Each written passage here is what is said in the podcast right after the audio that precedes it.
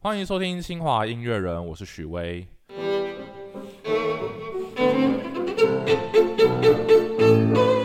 呃，现代人喜欢看电影，那看电影就是一定要有配乐，配乐非常重要。那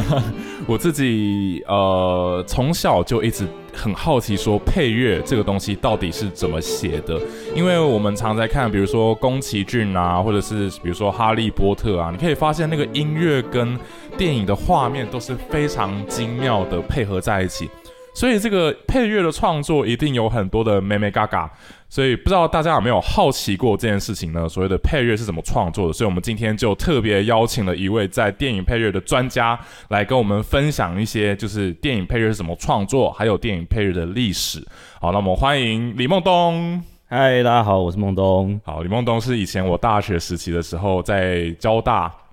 认识的朋友，我们是那个交大管弦乐团啦，交大管弦乐团。就那时候，呃，我我有时候因为我本身吹双簧管嘛，所以就有时候会有一些各校的同学们会邀请我去当枪手，这样。对对对，就是美其名是枪手，就是实际上就是，呃，就是只有最后表演的时候才需要你的。走，把我的秘密讲出来了。呃，这个是大家公认的秘密。OK，呀，好，那。哎，李梦东可不可以稍微自我介绍一下你的一些经历？这样子，你是交大传播传科系嘛，叫传播与科技系，然后之后就去念电影配乐，对不对？哎，我我不是马上去念啦，我其实是呃先去，就是我我交大毕业之后，我先去当了一年兵，然后之后我去我有进入到业界工作一年，那那个时候工作其实是。不算是跟音乐相关的哦，跟传科相关的。诶，对，因为算是比较偏文字编辑那一类的工作这样子。对，然后是一直到工作了一年之后，才决定说我想要就是往呃音乐或者电影配乐这一个方向去发展这样子。嗯嗯。哦，对，忘记说你本来在呃以前在乐团里面是拉大提琴的嘛？哎，是是是，对对对。然后后来就去美国哪间学校啊？呃，它叫做。北卡罗来纳州立艺术学院，哦，对，然后英文简称 UNCSA 啦。哦，我是少数几个在那边毕业的台湾人。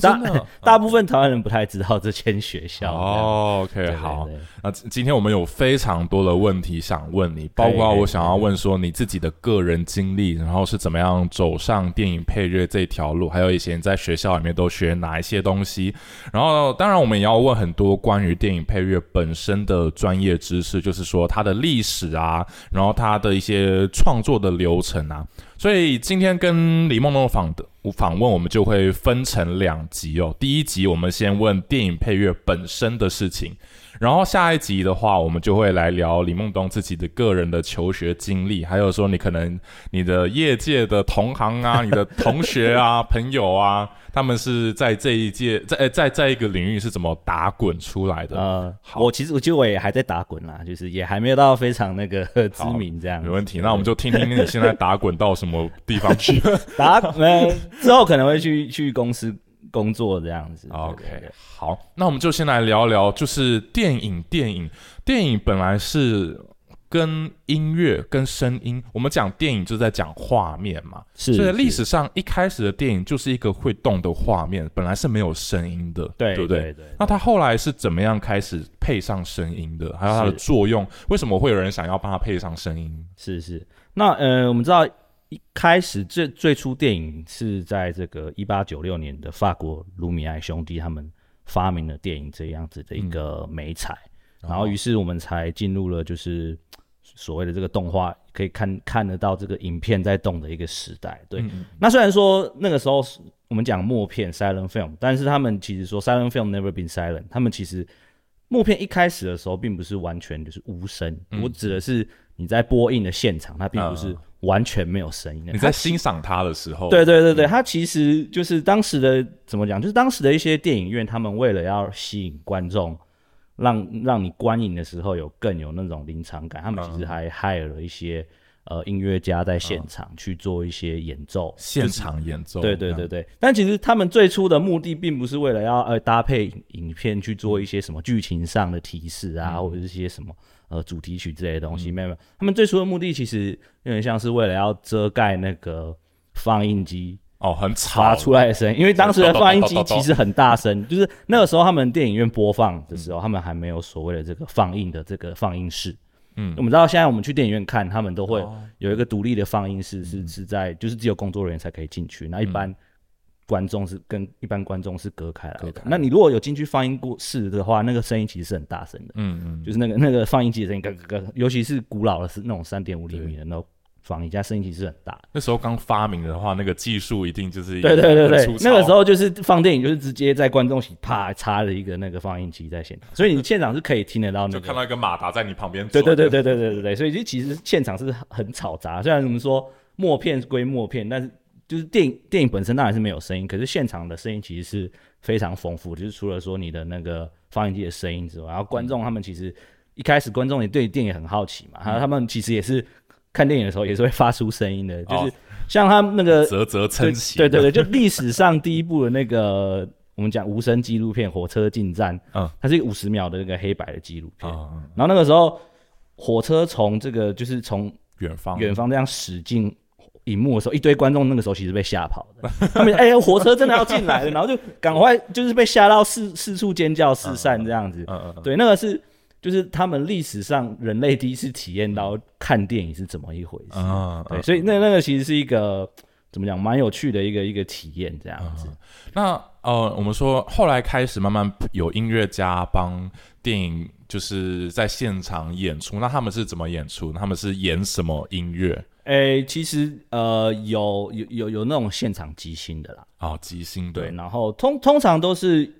呃，怎么讲？就是他们这个电影院的经营人，他们会找他们呃认识的这些音乐家。那编制不一定，有时候可能是小型的室内乐，嗯，也也有比较有钱一点会请大型管弦乐团，嗯。那通常啦，通常比较一般的配置会是可能是一台钢琴，嗯，这样子，然后顶多再加个小提琴或者是大提琴，就是比较偏室内乐的编制。是不是还有管风琴之类？呃，也有，就是通常诶都会有啦。就这个，我要嗯，我要分享一下。以前我在英国留学的时候，我们有一堂课叫做帮默片即兴伴奏。哇，这个这个超难的。然后真的，我们有被叫上去弹，然后有一些同学真的很厉害，就是随便弹就。完全就搭配上那个画面，但是我是完全弹不出来，因为那时候 我我其实即兴方面我没有特别去钻研啊，所以我就一开始就是弹的很烂，这样，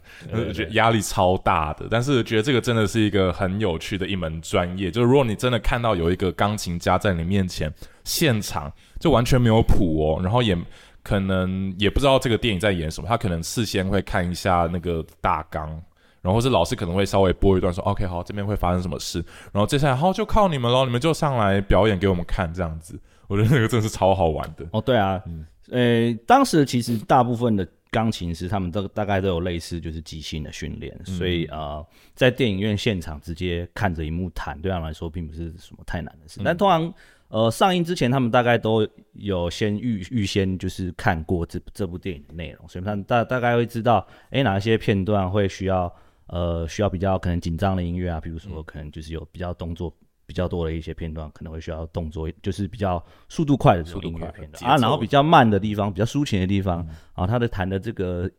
音乐表情可能就会稍微比较抒情一点，比较呃比较优美一点这样子。对，所以他们在那个时候其实是有这样子的训练的。那呃，待会可以讲，就是其实其实。我们我们等下会分享，就是有一些古典音乐作曲家，还有帮一些电影配乐，然后甚至有的他以前甚至是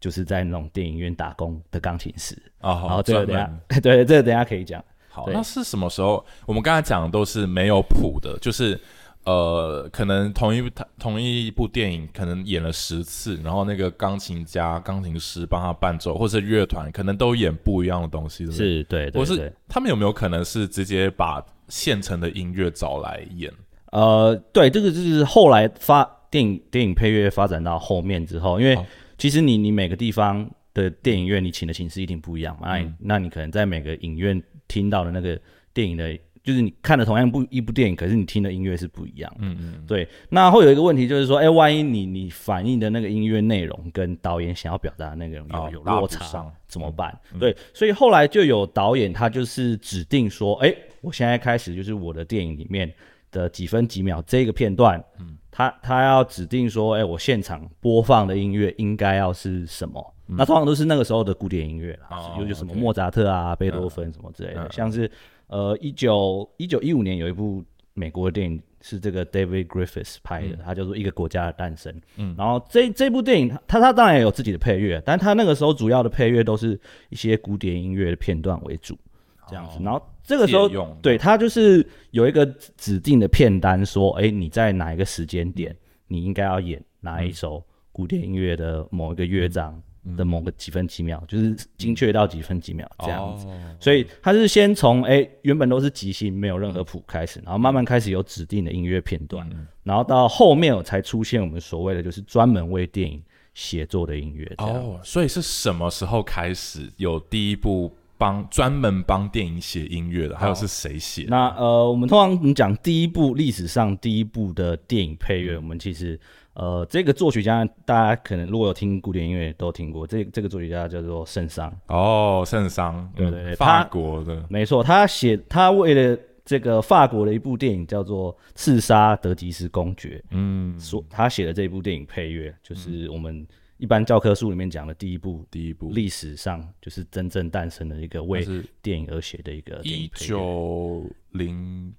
一九零八年好像是吗？哎，对，差不多。哦，OK，是。那他在当初配这部电影的时候呢，他就已经开始就是注意到说，哎，我现在嗯，这个电影上面的这个气氛情绪是什么？那我们大家可以稍微听一下，就是哦，今天有准备，哎，我我准备一些音乐片段，大家可以听一下，就是哎，当时他的这个呃，就是他怎么样去铺陈哦，这个刺杀德吉斯公爵，因为他这个剧情讲的是一个。诶，它其实是一个历史片啦，就是他他模仿那个时候大概一十十五世纪左右，法国有一个亨利国王三世，嗯，然后想要刺他，好像就是密谋要刺杀他的某一个呃政治上的敌手，这个敌手就是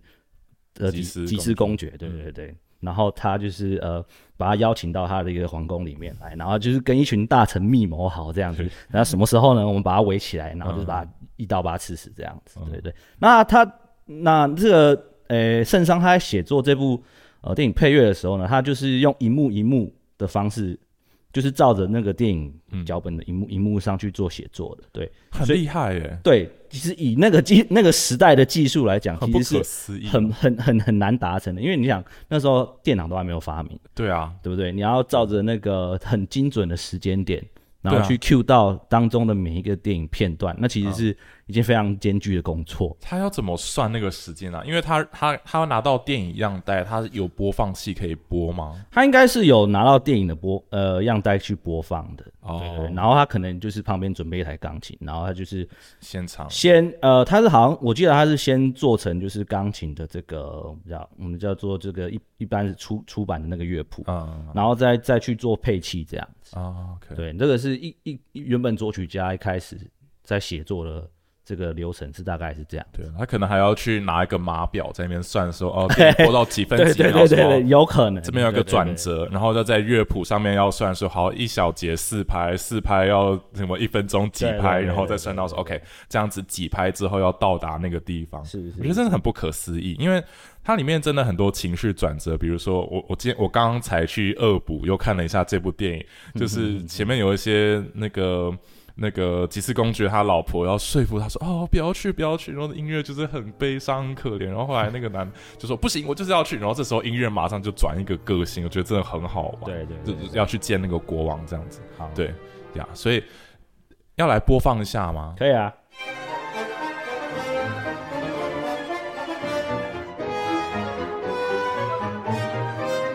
好哇，我们刚刚听到就是那个吉斯公爵他走进了一个房间里，然后这个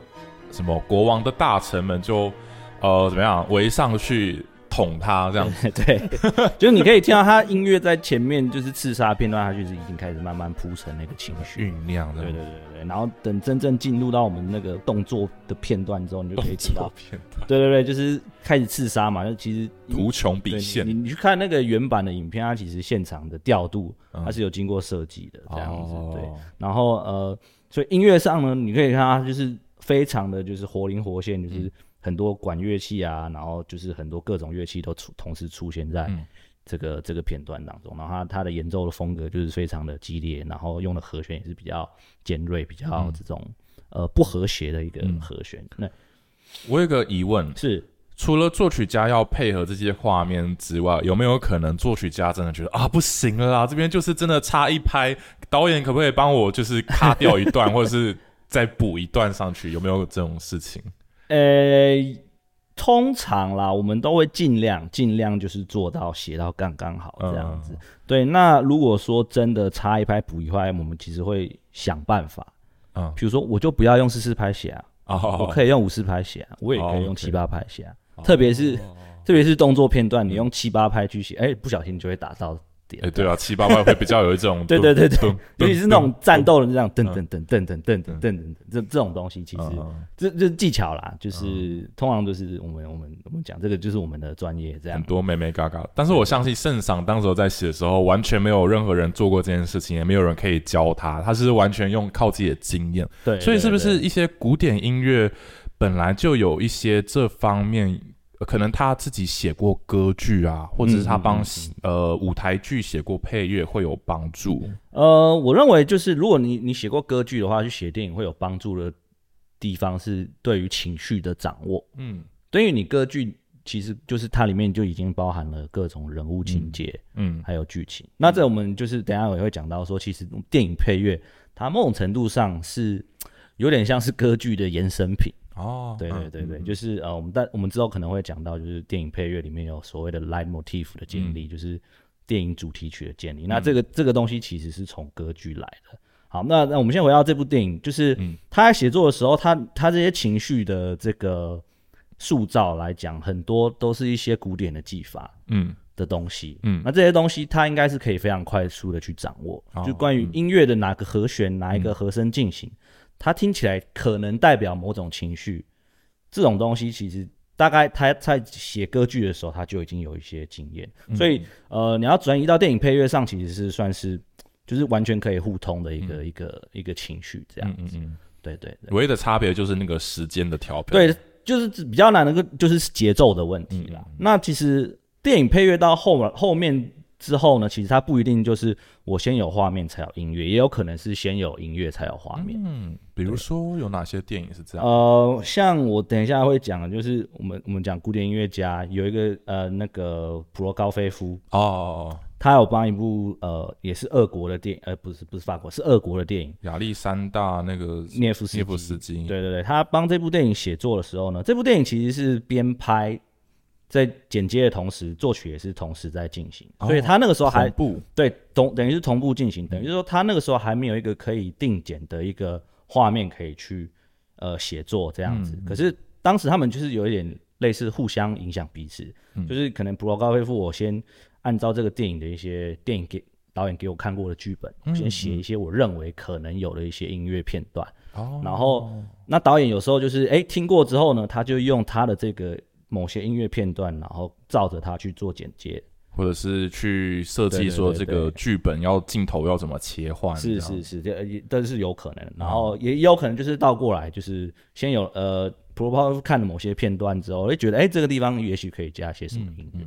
对，所以其实，在那个时候，电影配乐的创作模式就已经呃。有各种有各种不同的创作方式，没有一个标准，但是大家都会自己想到自己的办法。是是是，哦，那真的很好玩呢。那 OK，其实那部电影我大概也有去看一下，最有名的是那个什么冰上冰上大战嘛。呃，对对，就是那个说那个他在讲俄国人抵御那个叫什么条顿骑士团，就是从德国来的德国人要来入侵俄罗斯，然后他们在抵御他们。然后那个画面，我记得看就是说有，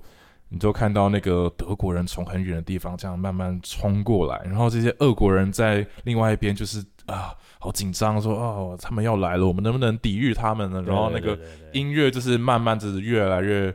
越来越加快，然后越来越紧张，然后你就觉得哇，那个气氛真的很厉害。以前的人以前看戏剧的话，应该没有办法想象这种。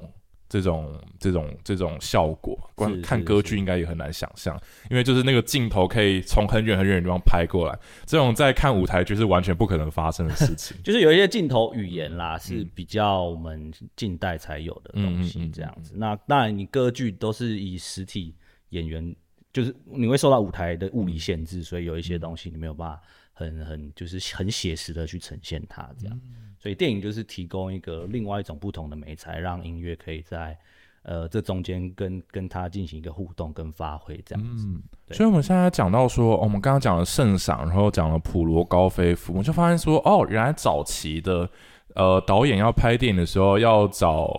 作曲家来写音乐，哎，要去哪里找？就只能去找古典音乐家，因为那时候就只有古典音乐家。那时候其实呃，怎么讲？就是那时候古典音乐家等于是那时候当代流行的音乐家。对，然后就是变成一个卡斯，说哦，我们这个噱头，Prokofiev 对啊，没有圣上，Rachmaninoff 没有圣上，Rachmaninoff 也写过。哎，我我哎，我记得是因为他们其实都是很近代的啊。OK，所以多多少少都会被触及。几乎是你只要是比较偏二，能够活过二十世纪。的几乎都有接触过配乐啦，不过嗯，很神奇的是，大部分都是譬如说像是德国，哎，不是德国，大部分都是比如像俄国跟法国，嗯，对，那呃，另外一个有写过法国电影的，像是 Eric Satie，他有写过，嗯嗯，然后呃，俄罗斯很多啦，就是 Dim 呃 Shtakovich 他有写过，所以俄罗斯那时候的电影产业蛮发达的，呃，就是大概一九一零零。二十进入二十世纪之后，电影产业其实各地都已经开始发展。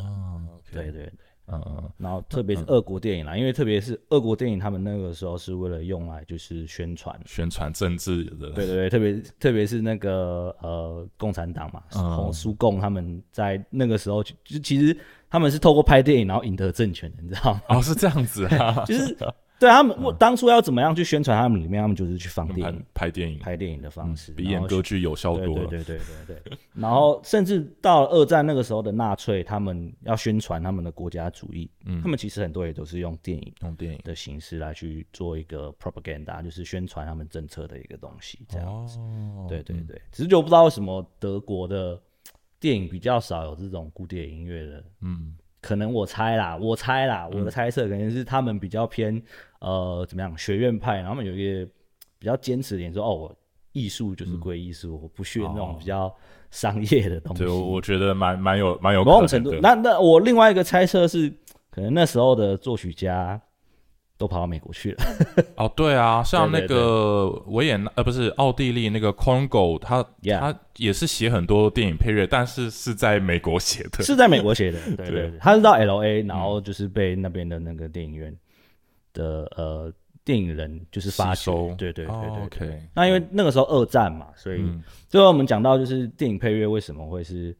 从这个古典音乐的歌剧分起下来，那就是因为在当时的那个时候的音乐家很多都是从欧洲移民到美国，尤其是大概到呃一九三零四零年代，那个时候因为纳粹开始就是嗯。席卷席卷整个欧洲嘛，就是整个欧洲他们特别对犹太人就是特别的不友善这样子，然后当时很多的犹太人，他们尤其是一些艺术家，嗯，很多就是从那个时期开始跑到美国来。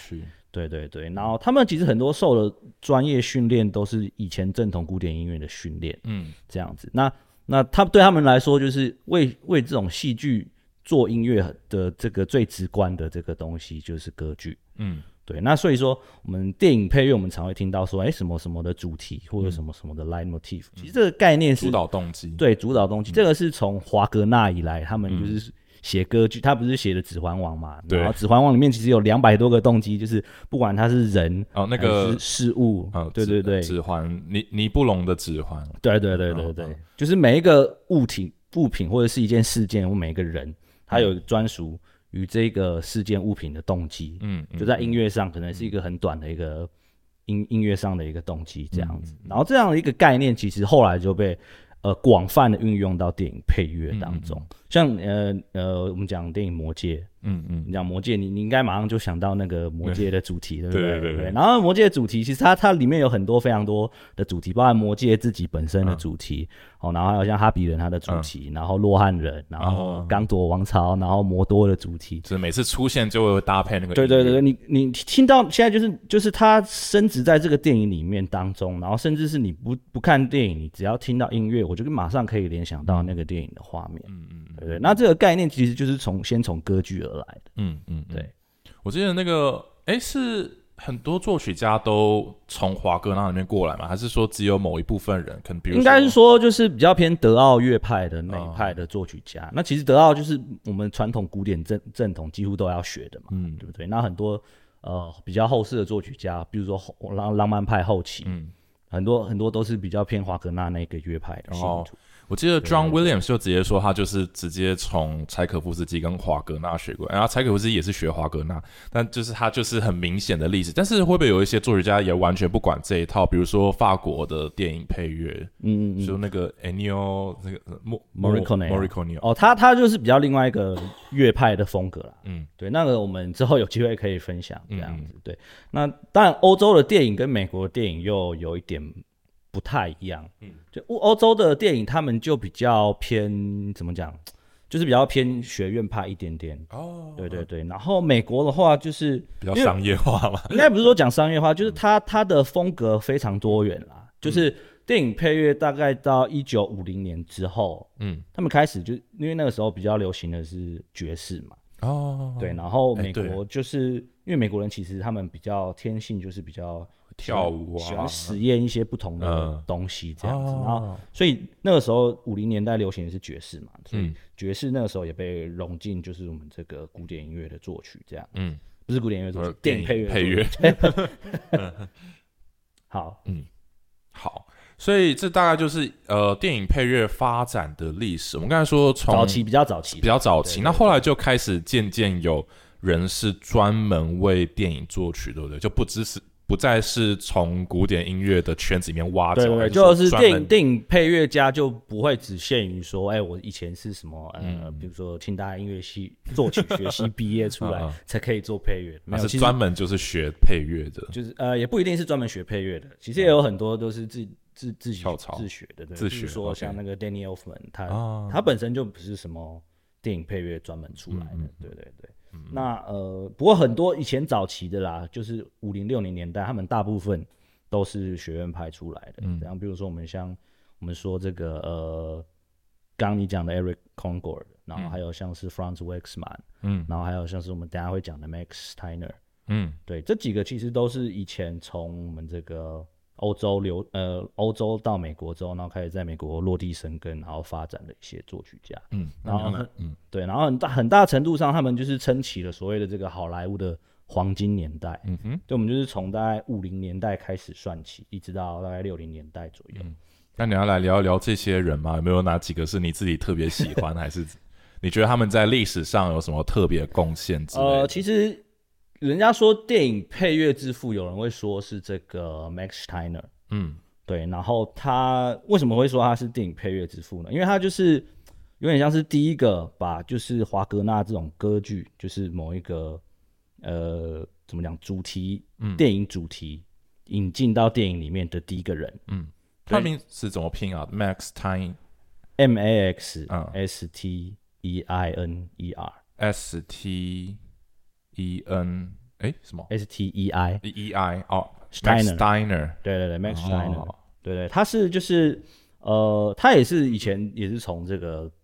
德国移民到美国，然后在好莱坞就是生根发展的一个 King Kong 对。啊，然后他他写的这个第一部就是有声的电影配乐叫做 King Kong 哦，就是 King Kong OK OK 对对金刚，然后我们大家可以听一下金刚的配乐。好，然后就是金刚这个电影配乐的呃。其实可以说是呃，在配乐史上蛮重要的一个一个电影配乐，不管是不管是电电影配乐或是电影史啊，那以电影史的角度来说，它是第一个去用所谓的特效。在电影里面用特效来 制作的一个科幻电影。啊，那什么直升那什么战斗机吗？对对对对，然后还有那个金刚的那个布偶啊，然后在爬在那个帝国大厦上是是是是是，你你用现代的眼光去看，你会觉得很好笑，这很像是那个拿那个什么很粗糙的玩具，然后拉娃娃，对对对对对对，肯定 要想那个是就是电影刚开始有科幻片这个概念啊的的一个。发展的一个时期，那第一部科幻片竟然是这样子拍出来，我 会觉得啊，就是有有点像是你去看以前那种什么老爷爷收藏的一些什么，就是那些什么槟榔槟榔女郎的那种写真集之类 的那种感觉。你说哦，原来我以前阿公都是看这个的，可是可是就觉得很很有趣这样子。对，那呃，你之所以说这个这个这个对电影电影配乐很重要的原因，是因为它第一个引进的就是以以歌剧的概念来写电影配乐，嗯，就是有一个电影主题。嗯我们等下会听 King Kong 它的配乐的电影主题，它其实是它的动机很简单，就是三个三个音的的的三个半音而已。三个半音，就三个半音音，对，这三个半音就是代表那个金刚从那个帝国大厦爬下来，那爬上去有没有得得得呢？爬上去就是得得得，他就那他真的就是用这三个音，然后去做各种不同的变换。哦哦，金刚爬上去得得得，然后金刚爬下来得得得，然后 就是对针针对各种不同的画面去做对这个呃是这个音乐主题去做变形。哦，对，等于是说他他他把这个歌剧的这个东西应用到极致，这样子。嗯，好，那我们来听听看。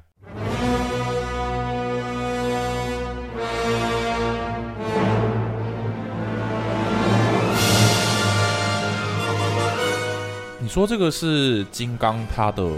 开场的序曲吗？对，哇，那就等等于就像是以前歌剧的传统，就是呃，没错。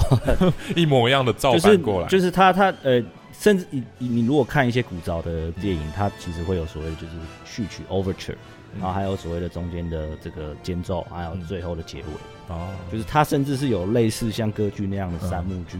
的的三个音乐片段这样子。就是怕观众迟到，所以先播放一个序曲 啊的。呃，让观众准备进入那个 音乐的那个情那个电影的情绪当中。所以他就是在序曲里面把说电影里面之后会出现最精华的片段，就是浓缩在这里面。是是是，所以你你当中除了听到金刚的主题之外，嗯你后面第二段你会听到，哎、好像有一个比较柔美的弦乐的一个片段，那个片段就是女主角当中的电影、哦当中有一个女，就是金冠喜金金刚刚的金刚喜欢的那个女主角的这金刚的的主题的，女主角。对对对对 OK OK，哦，就是有点像，如果说用华格纳的那个说法，呃，就是我们形容华格纳的方法，就说那个是那个女主角的主导动机的没错没错可以这样样子理解。对 OK，哇，真的很精彩。我觉得这个音乐就算是现在的放到现在的电影里面也，也是相当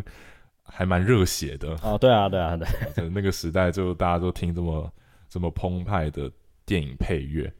那还有什么作曲家是你觉得也很重要吗？除了这个 Steiner 以外，呃，还有其他像是 Franz Wexner，啊、他他为写的那个叫 Hollywood Boulevard。Sunset Boulevard，Sunset Boulevard 就这个叫做什么日落大道嘛？日落大道。我我也我也忘记中文，他们中文有点翻译一个很文绉绉的一个片名，哦，中文不是这个名字中文叫什么什么惊喜什么，我 我忘了。，Sunset Boulevard，我查查看哦。对对，Sunset Boulevard，反正就是那个时候好莱坞的这个黄金年代有几个比较代表性的，就我们刚刚介绍的 Max Steiner，啊，然后我觉得另外一个也很重要，就是 Franz Wexman。我好像查到了，对对叫做红楼金粉，对对对，很文绉，完全完全跟英文的片名不相关。不过那个其实那个时代啦，就是、嗯呃台湾的翻译啊，那个好莱坞他们都会讲就是什么意义跟就是翻译的时候他们讲信达雅嘛，对不对？嗯嗯然后他们就会希望说，哎、我翻译的同时我要兼顾剧情，然后我要兼顾这个、呃比较文艺一点的感觉。不像现在就是绝命什么什么 神现在我觉得有点偷懒，没有啊，甚至于可能用一些乡民梗之类的，对，什么妈的多重宇宙嘛，什么我那那什么我的少女时代啊，没有啊，这个也不一定之。之类的。嗯，好好，那我刚刚讲 Max 台呃我 Waxman 呃 Franz Waxman，对嗯啊，他也是另外一个，就是也是跟 Max Steiner 很像，就是以前在欧洲那边发展，我记得是奥地利还是德国，有点忘记了。但反正也还也是讲德语系，你看他名字就知道，嗯。他 Franz Waxman，嗯。对他其实是用德语发音应该叫 Waxman，Waxman 对，可他到美国他就改名叫做 Waxman，哦，就是这个那个 W 嘛，大家都会念错，德德文是念 V，但是英文就是念它 w 嗯 w w 的音这样子。嗯。对，然后还有像这个呃，我想一下，还有还有另外一个是叫做，像刚刚有你有讲一个 Eric Kongor 的，他其实也、呃写了蛮多的电影配乐，嗯，只是大家呃大家好像就是对他比较熟的，反而是古典音乐的作品。对，对，我们大家可以听一个，就是他，呃，其就是据说啦，是 John Williams 在写《星际大战》的时候，是参考他吗？参考他的，真的假的？等一下我们可以听。好，对，那你可以听听看像不像？嗯，好，那然后 Eric Conger 他其实也是就是比较偏我们传统正统的那个古典训练出来的作曲家，然后他其实以前也写过歌剧嘛，嗯，你你知道吗？对他是个天才，对他他是真的是天天才儿童。然后你去听他的作品，就是哇靠，他竟然可以电影配乐可以写的这么炫技的那种感觉我。还真的没听过。我说知道他写的电影配乐，但从来没有去听过。对你你等一下可以听看看这样子。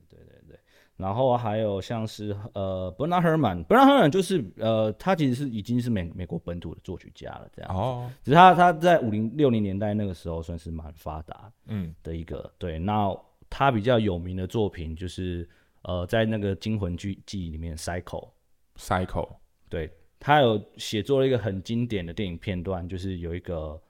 有一个女生不是在浴室里面洗澡，哦，被谋杀吗？对对对，被谋杀。OK，然后那个时候不是他用了很多那个弦乐的那个，尖叫声，尖叮叮对对对对对，就是弦乐一直往上 往上爬往上滑的、哦，那个现在变超经典的，对不对？他现在已经经典到变成一个迷音，所以看到有一个人在尖叫，之后有那个叽叽，对对对对。然后其实后来他有点像是怎么讲，他那个音效就变成有点恐怖片的那个基本配备这样。基本配变成是一个音效，就很多很多很多的那个恐怖片的音乐啊，它很多都参考 Bernard Herrmann 那个风格，就是他等于是第一个这样子写 电影配乐风因为我们以以前印象中嗯电影配乐都是哦比较容易旋律啊旋律优美啊，歌唱性啊，然后听起来就是很舒服的那种嗯感觉。可是他他的那个配乐不是，他的配乐都是非常怪诞鬼调，然后比较哦。用比较多现代比较现代乐派的那种和声。嗯嗯色彩，就是给人家那种很诡谲的那种气氛的感觉。啊对，那当然有一部分原因也是因为他合作的那个导演，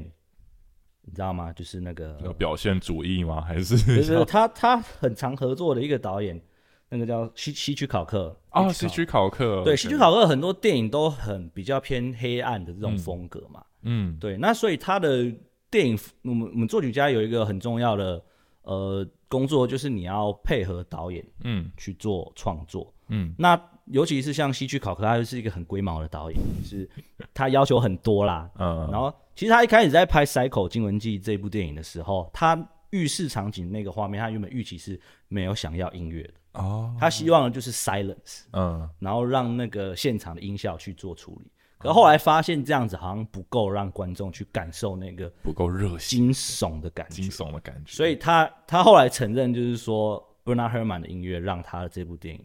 有更多灵感。更多的有就是真正有去吓到观众了。哦，就是本来靠画面的话没事，本来靠画面你就会觉得，哦人来了，哦，他被杀了，哦，结束。就会配上那个音乐，就哦哦哦，好可怕可是配上那个音乐，你就是心里就有预期，说，哎靠，要什么东西要来了。哦，对对 对，就是哎对，就是就很多恐怖片其实就是这样。你如果单看画面本身，对，它其实没有那么冲击嗯，可是你加上音乐，就是等于是真正的恐惧是来自你的大脑。对，这就啊，哦，这对 对，就就你配上一个东西，音乐东西之后，它就会开始让你无限的想象。对，我自己喜欢玩恐怖游戏，啊不是我就是我，我跟我朋友就是喜欢玩恐怖游戏，就是什么恶灵古堡，我都不是被画面吓到，我只是被那个声音吓到，对对对对对。音效，就是你你如果把那些什么恐怖游戏啊静音，嗯，哎不可怕，一点都不可怕，没事。晚上玩没有感觉，是 没感觉，音音效打开，你甚至不看画面，你都觉得嗯，晚上睡不着觉。这我就真的觉得电影配乐神奇的地方。对，论配乐的重要，对是是是。对，好，然后所以这个是 Herman。，Bernard Herrmann 对。Bernard Herrmann，呃，然后就这几个就是非常标杆早期的嘛，然后后来就是可能今天就到变成说我们知道的那些，对不对？John Williams 啊，呃 Hans Zimmer 啊 Hans Zimmer 啊 Jerry Goldsmith、John 啊 Barry 这些，对嗯对。那因为名字太多了，我们今天嗯也不会一一介绍他们，就之后有机会啦，我们可以再更深入介绍。哦，对了，刚刚有讲到就是 John Williams 嗯的《星际大战》，嗯哦，对对对对，他的电影主题开头，哦，其实是有人说是参考这个 Eric Congor 的，他曾经配的一部这个电影。哦，你说《星际大战》一开头那个噔噔噔噔噔噔噔，这部电影，嘿，那个这部这部电影的名字叫做 Kings Row，等一下，Kings Row，对我们我们现在可以播放，好来听听看。。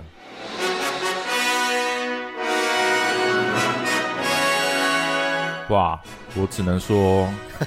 John Williams 很有可能从小听空狗的音乐长大。应该说他他他很多作品都是参考这个，嗯，讲参考致敬古典音乐作曲家的一个创作手法。嗯，对。那我等下我会放更多，就是姜伟廉斯他其他作品被讲说，哎，是不是偷抄别人的的部分这样子？啊，对对对。那呃，接下来我们就要讲到，就是很多古典音乐，它其实都会，呃，不是很多古典音乐，很多电影配乐，电影配乐，他很喜欢就是借用一些古典音乐的作品哦，比如说，对，像呃，刚我们讲那个《星际大战》，虽然说它呃一开头那个说，我我刚刚有讲，它是有点类似。像是借用那个空空狗，嗯，对对对。那其实电影配乐在制作过程中有一个其中一个很重要的东西叫做 temp music，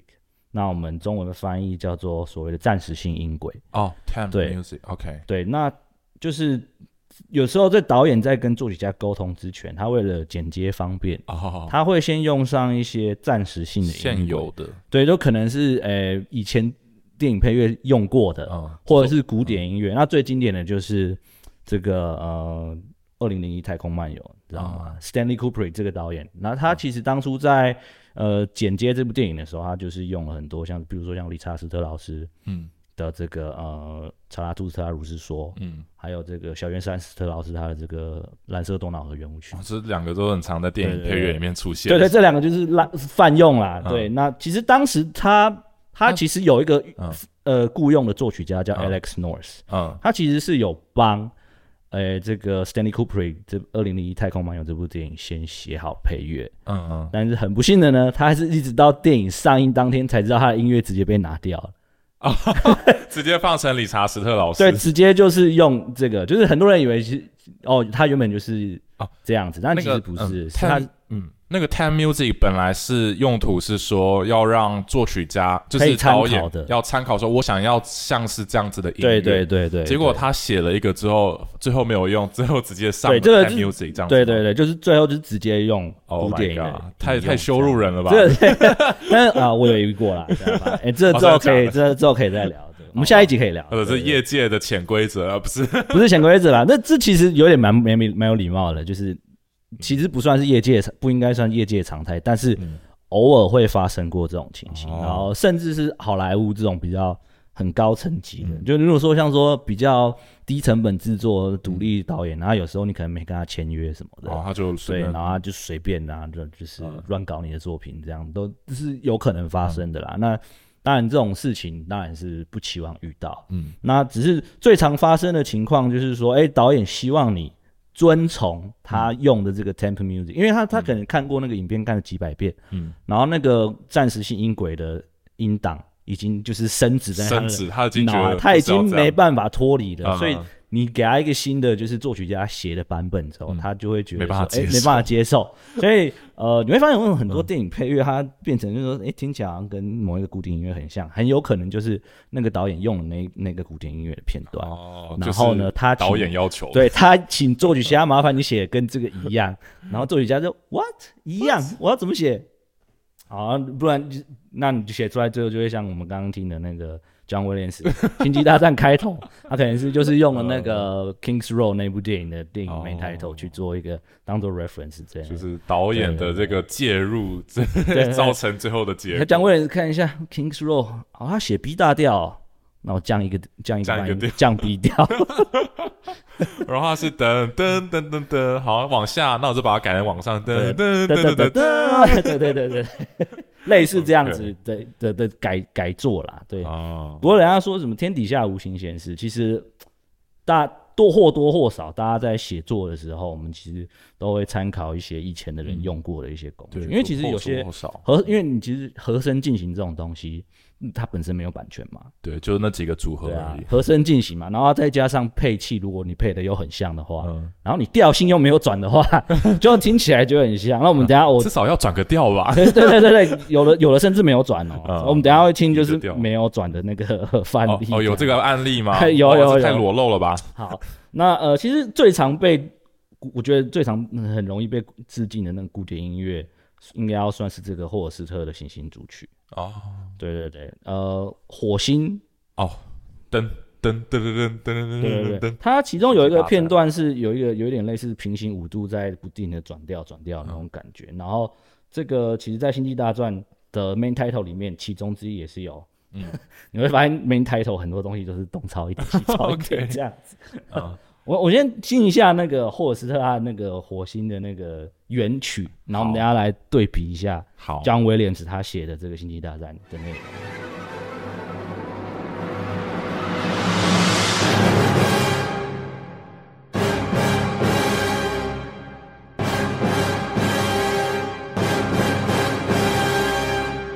OK，好，我们刚刚听的是那个霍尔斯特行星组曲的火星这个乐章的。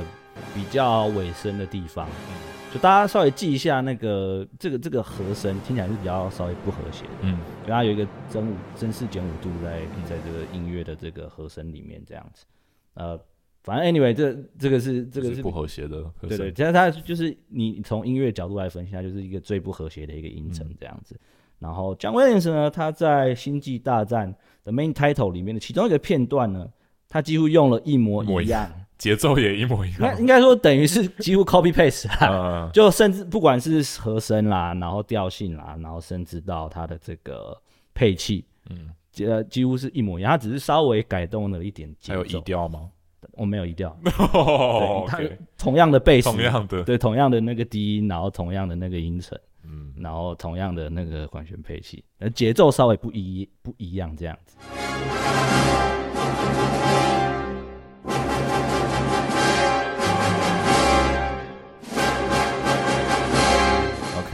哇，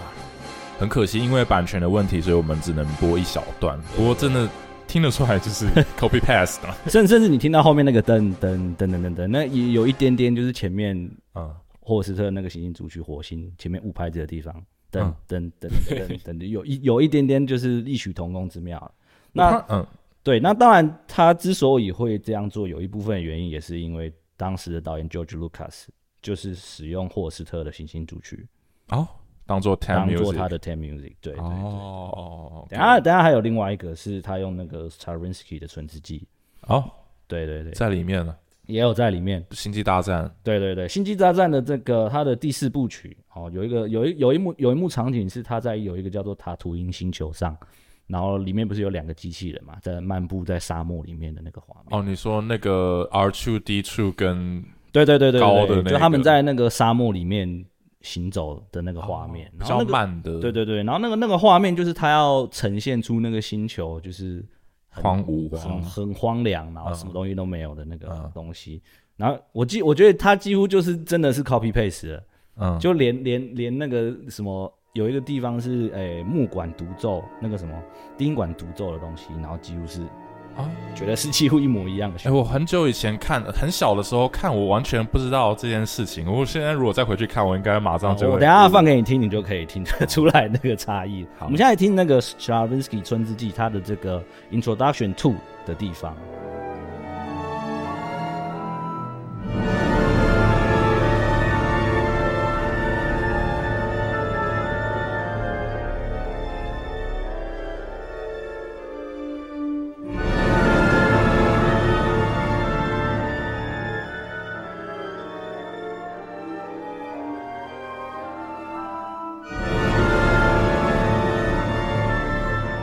所以刚刚这个是春之祭，然后接下来是星际大战。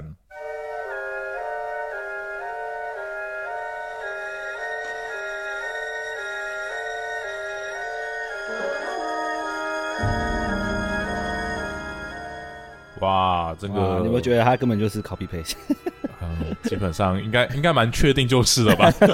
他就直接拿来用这样子。这个事情发生一次是巧合，发生两次是嗯，第三次就是 OK 就是 OK 对对对。但这个是比较听起来比较明显的，还有其他比较不太明。不是 OK 对，就呃，我不知道你有没有看过那个大白鲨？有。对。的的的吗？呃，但我要说的不是你你想的那个。OK，还有别的。他他他其实和后面的和声呐。他是用的，也是用春之祭的那个和声哦，真的，对，就是我们讲，就它有两个和声去堆叠，嗯，就是我们讲的 polychords，嗯，就是多重和弦的东西。然后它它它那个大白鲨的那个多重和弦用的 exactly 就是跟春之祭里面就是那个震震震震震震哦，噔噔噔噔，OK，就那个地方的和弦是一样的。哦，哎，真的耶！我突然一想，只是它它它的主题是噔噔噔噔噔噔噔。然后它不是不是比较不是那么复杂的牌子这样，OK，对对，那这个这个之后有机会可以分享啊，那个那个是要你要研究过总谱之后你才会才有办法知道的这样。哦，OK，好，好，哇，那这个就是今天讲了很多历史，还有现在就是作曲家呃配乐作曲家会发生的故事。那本来今天我们还想要聊一聊，就说电影配乐的历史发展到现在，它应该呃已经产生了一个标准流程了吗？嗯，算是应该说，它已经有一个完整的产业链。产业链就是呃，譬如说，像是你电影嘛，电影其实在制作的过程当中，嗯，我们分前期、中期、后期嘛，对不对？它的前期、中期、后期的每一个工作职务，都有各种不同的就是职务去去 support 这个行业。你说整个团队都有都有前期、中期、后期，对对对，从电影一开始剧本的发想，嗯，哦，到导演。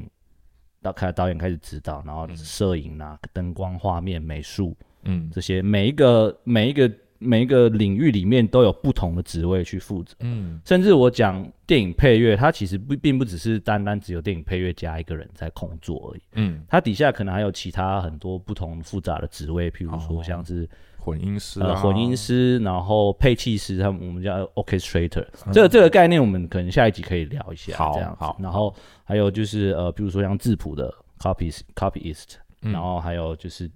包含现场录音的音乐家嘛，这些等等。所以其实电影产业它的这个，你如果说像好莱坞那种等级的话，它其实一个非常。呃，丰富的一个生态系，我们可以，我们我可以这样比喻了。好，那我们就期待下一集继续来聊，就是说李梦东他 自己这个去求学的过程，还有说他们在学校里面都学什么，还有就是现在这个业界里面，说他们的工作流程。啊，这个配器家怎么跟呃配乐家怎么跟这个电影团队合作制作？那我们就期待下一集继续来聊喽。好，那这里是清华音乐人，我们下一期再见，拜拜，拜拜。